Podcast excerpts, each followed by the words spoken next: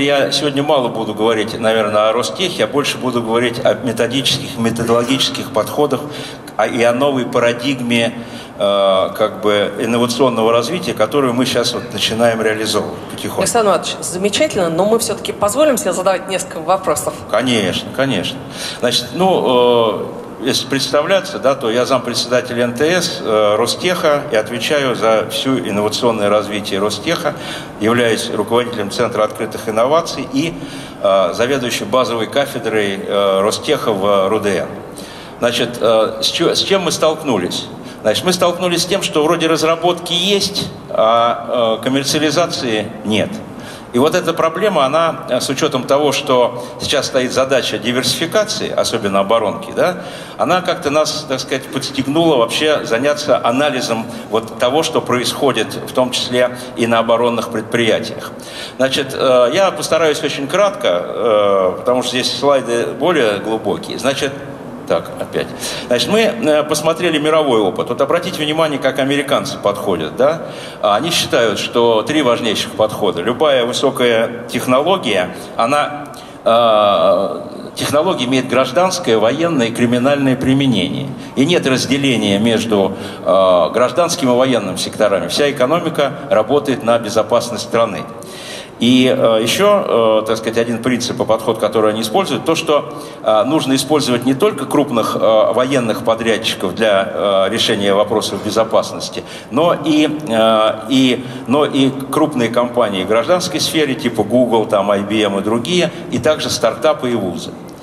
Значит, мы решили проанализировать, а что же вообще, как мы можем диверсифицироваться, потому что на самом деле для нас эта проблема достаточно серьезна, не только для нас.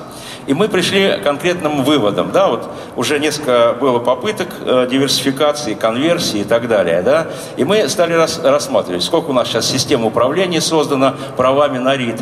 А когда мы стали посмотреть, а а что такое РИД? Как вы продадите? И продадите ли вы вообще? Создаем огромные системы, они не работают, выхлопа нет. Потому что либо мы получаем меньше 1% от выручки за счет продажи РИДа, либо вообще ничего не получаем, а люди работают. То есть Пустая, пустая трата и времени, и средств, и направление неправильное. Следующая коммерциализация уже имеющихся технологий. Казалось бы, а что такое? Давайте технологии продавать. Но, как мы выяснили, да, как вот мы для себя четко представили, что технология, она привязана к продукту.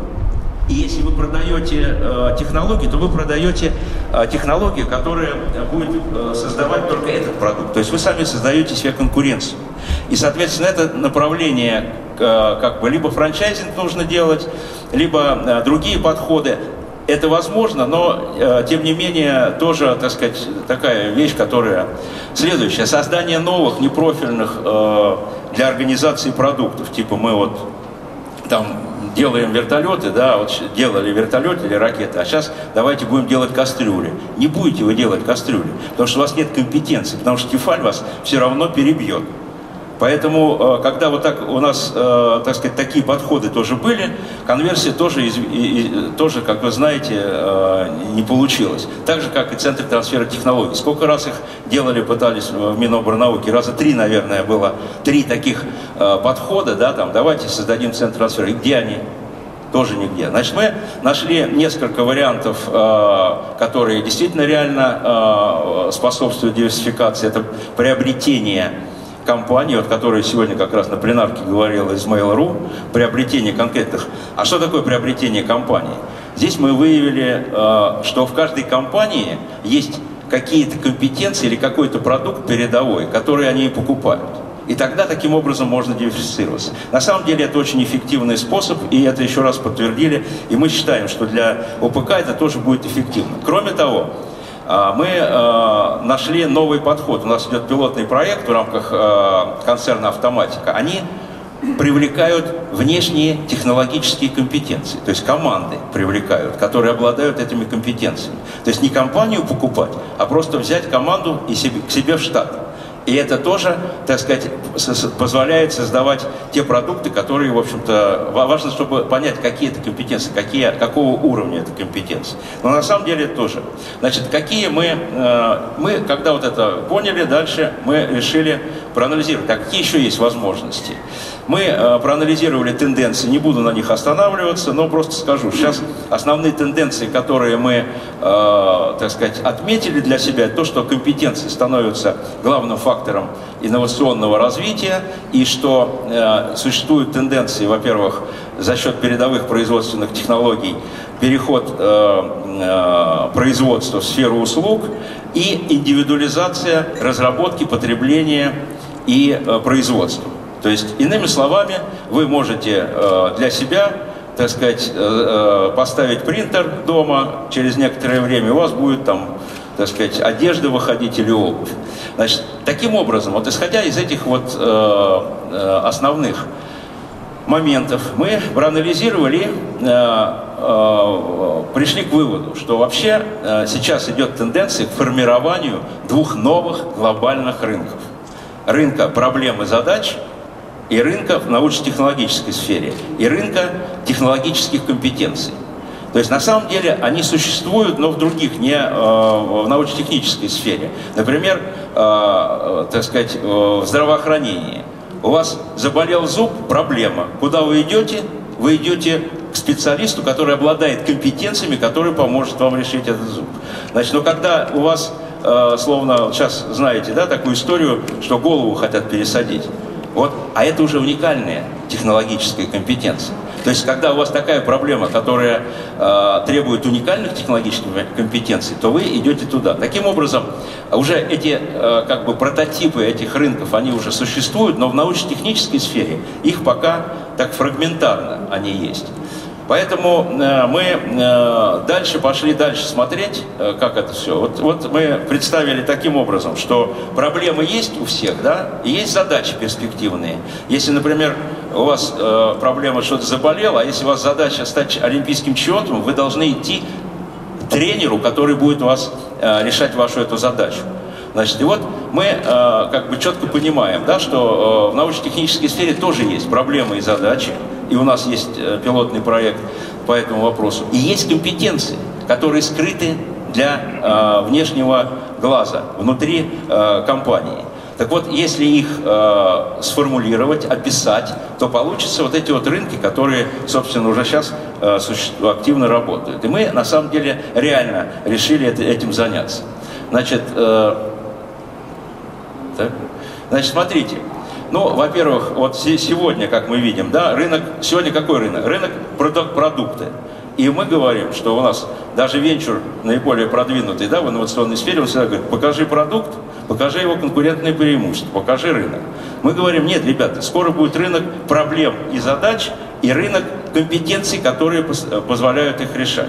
А учитывая то, что есть передовые производственные технологии, это может быть сделано, решить эти задачи можно, э, так сказать, э, проще э, в центрах коллективного пользования, в 3D, там, допустим, э, э, центрах аддитивного производства.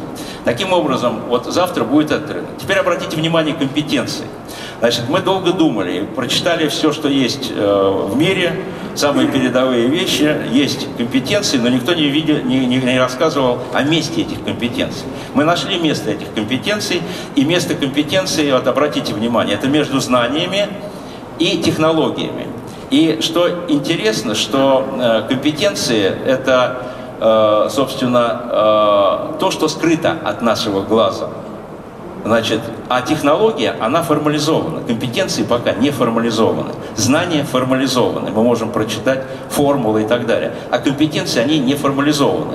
Они формализованы в некоторых э, моментах э, в, э, так сказать, э, вот в здравоохранении, там уже есть какие-то формализации. А в научно-технической сфере они э, слабо, так сказать. Ну вот мы нашли место компетенции. А это, по сути, что такое это место? Это, по сути, новый объект управления которым надо управлять. Потому что никто никогда не думал управлять компетенциями. Значит, ну не буду останавливаться. Мы э, из всех компетенций технологических, там есть маркетинговые, управленческие компетенции. Мы убрали все управленческие маркетинговые, мы э, стали работать только с технологическими. и не со всеми технологическими, а только с уникальными технологическими. То есть это высший уровень технологических компетенций. Это компетенции, которые значит, отвечают критериям либо глобального превосходства, либо глобальной конкурентоспособности. С другими мы, нас не, нам не интересно работать. Таким образом, э, место компетенции – это знание, э, компетенция, технология, продукт, рынок. Значит, второй э, рынок, о котором я говорил, это рынок проблемы задач. Мы их называем, вот, они формируются через запросы на внешние инновации, эти проблемы и задачи. То есть это сформулированные для, внешних, для внешнего инновационного сообщества научно-технические проблемы или перспективные задачи, которые четко говорят, что нам надо. И это, кстати, идут как раз два рынка навстречу друг другу. То есть мы, собственно, вот когда говорили сегодня, что вот надо думать, что будет в перспективе, вот что будет в перспективе, мы в этом как бы уверены. Сейчас, э, значит, э, ну, я здесь приведу примеры, там, э, как компетенции. Вот, например, у нас говорят, Э, мы делаем, что я говорю, вы делаете? Мы делаем вертолетный лопасть. Я говорю, а что вы в вертолетный лопасть делаете? А мы сращиваем металл с композитом. Так это же совсем другое дело, да? Когда вы сращиваете металл с композитом, вы можете это делать не только вертолетный, э, так сказать, а можете еще там кастрюли делать, э, э, так сказать, потому что у вас есть компетенция сращивать металл с композитом. То же самое вот здесь пример, но не буду А у вас есть каталог компетенций Ростеха? Нет мы только его начинаем делать. На самом деле, вот я приехал сегодня как раз говорил уже, что мы вот сейчас, э, ну, две, во-первых, это сложный титанический труд в полях. То есть нужно, во-первых, э, людей, которые обладают компетенциями, вот они носители компетенций, они не могут сформулировать, что они делают. Потому что они мыслят продуктовым подходом. Что ты делаешь? Там приводы. А на самом деле он делает систему управления чуть ли не беспилотники. Вот такие вещи. Поэтому вот здесь, да, например, существующий продукт, электродвигатели, да, а, значит, а что, что ты делаешь? Разработка электрических машин высокого уровня. А что ты там ниже, ты что делаешь? А мы можем создать движение на, уров... на основе управления полем постоянных магнитов. То есть, понимаете, компетенция, вы ее можете описывать очень э, многовариантно и много уровня, да, уровня физических процессов. То есть это вообще целый особый пласт как бы подходы, это когнитивные, по сути, технологии уже вытаскивают. Ну, по большому счету, это горизонтализация очень многих процессов, которые Абсолютно. у нас раньше были натуральные и жестко вертикализированные. Абсолютно. Анна Григорьевна... Потому что если 20 лет назад у нас были предприятия, которые производили продукты, 10 лет назад появились расширенные предприятия, где на разных совершенно юридических лицах производятся компоненты одного изделия, но расширение предприятия произошло вокруг изделия, то следующая итерация, условно говоря, уже вот сейчас мы говорим о некой системе расширенных компетенций, которые, кстати, для модели открытых инноваций исключительно удобны, потому что при наличии адекватного запроса сбор компетенций – и очень часто даже не обязательно профильных компетенций, потому что последний э, вот кейс, когда на американской платформе открытых инноваций победителями для проблемы, связанной в нефтегазовой отрасли, стала австралийская компания, занимающаяся вязкостью бетонов, то есть совершенно не из этой же предметной области, не профильный научно-исследовательский институт, потому что возникает идея. Но для этого нужна не только, как бы, так сказать, система компетенций и верификация, насколько эти компетенции адекватны, потому что люди могут считать, что они адекватны, на самом деле эта компетенция не является э, конкурентоспособной на глобальной площадке. Для этого еще нужна система открытой постановки проблематики. То есть нужно смелость признаться, а вот здесь у нас есть проблема, а здесь мы ее хотели бы порешать инструментом открытых инноваций. И в этом смысле, пока в наших госкомпаниях нету открытых дэшбордов, которые бы формулировали задачу с точки зрения возможности участия в решении этих задач на уровне соответствующих компетенций внешним участникам. Анна Григорьевна, спешу вас обрадовать, их есть у меня. Вот. Поэтому я вам покажу уже как бы первый пилотный проект, который проводится в рамках Ростеха ОДК. Значит, вот а, мы, кстати, тоже посмотрели, что вообще творится, и нашли только две компании, которые вот таким компетентным подходом, хотя они это называют технологическими платформами, это э, Dupont и 3M. Вот, э, вот 3M, да, вот они говорят, они технология трехмерных высокоточных точных насечек, э, которые радикальным образом меняют качество, э, качество материала, то есть физические и химические свойства, в зависимости от формы и количества насечек. То есть они могут делать насечки. Но какие продукты на основе этих насечек они делают? Вот смотрите, они делают и в медицине, и, э, и э, так сказать, в экра, на экранах, и в телефонах. То есть вообще непонятно. И абразивы. То есть вот одна технология, которая может Э, перевернуть, собственно, и дать э, развитию технолог... продуктов, э, вернее, компетенции, которая может дать развитию множества продуктов в разных сферах. Вот то, о чем вы говорили. Значит, ну, просто скажу, вот еще одна у них тоже, вот как они вот из одной тоже компетенции, нетканной, так сказать, сделали вот сколько количество продуктов. Каждая стрелочка, конец, посмотрите, какое количество продуктов. У них на 47 технологических платформ, как они, 55 тысяч продуктов. Можете себе представить? Бизнес-модель какая. Значит, э, э, что мы, э, когда стали уже больше активно работать с уникальными технологическими компетенциями, мы обнаружили новый подход. То есть, первое, мы можем на основе этих уникальных технологических компетенций, как 3M и Dupont, создать новый продукт и традиционный вечерный путь. Да? Вот он, новый продукт, вот мы там взяли инвестиции пошли его продавать. А есть другой путь продвижение непосредственно компетенций. Я могу лепить а, металл с композитом, таким-то, таким-то образом. Ребята, кому нужно, заходите. Вот все. То есть совершенно новый подход. Но, как мы поняли, и абсолютно я вот согласен, нужна обязательно вот под это дело система мотивации. Надо сказать, что, э, что интересно, да, что вот носители компетенции уже есть в компаниях. Только их надо выявить, их надо настроить и замотивировать. Ой, вот. Александр Иванович, кроме того, что это очень важно, еще впереди очень долгая дорога да, от да. базовой компетенции да. до инноваций, до внедренного продукта. Ну, я вам... Еще один вопрос, да. просто сходу. Вы говорите о том, что внутри Ростеха, как огромного конгломерата, холдингов, фактически Ростех 14 это... холдингов, 14... сейчас будет я, еще больше. Я знаю, я, как вы помните, экспертировал вашу программу инновационного развития. Вот. А, тем не менее, это очень серьезный сегмент рынка. И вы в своей деятельности взаимодействуете с той внешней инфраструктурой, по, э, которая стимулируется и создается государством для того, чтобы ну, в большей степени помогать переводу нашей экономики с модели ресурсоориентированной на инновационно ориентированную. Потому что все, что вы говорите, вы пытаетесь изнутри у себя структурировать, выделять, селектировать, э, формировать вот эти компетенции, а дальше как это все двигаться на рынок? Ну, Венчурный фонд, да. корпоративный, связь с государственными институтами развития. Ну, э, Анна Григорьевна, на самом деле вот э, такой подход компетентный. Что такое? Вот мы говорим о центрах превосходства и центрах компетенций глобальных. Значит, за что является сущностной основой центра превосходства? Уникальные технологические компетенции.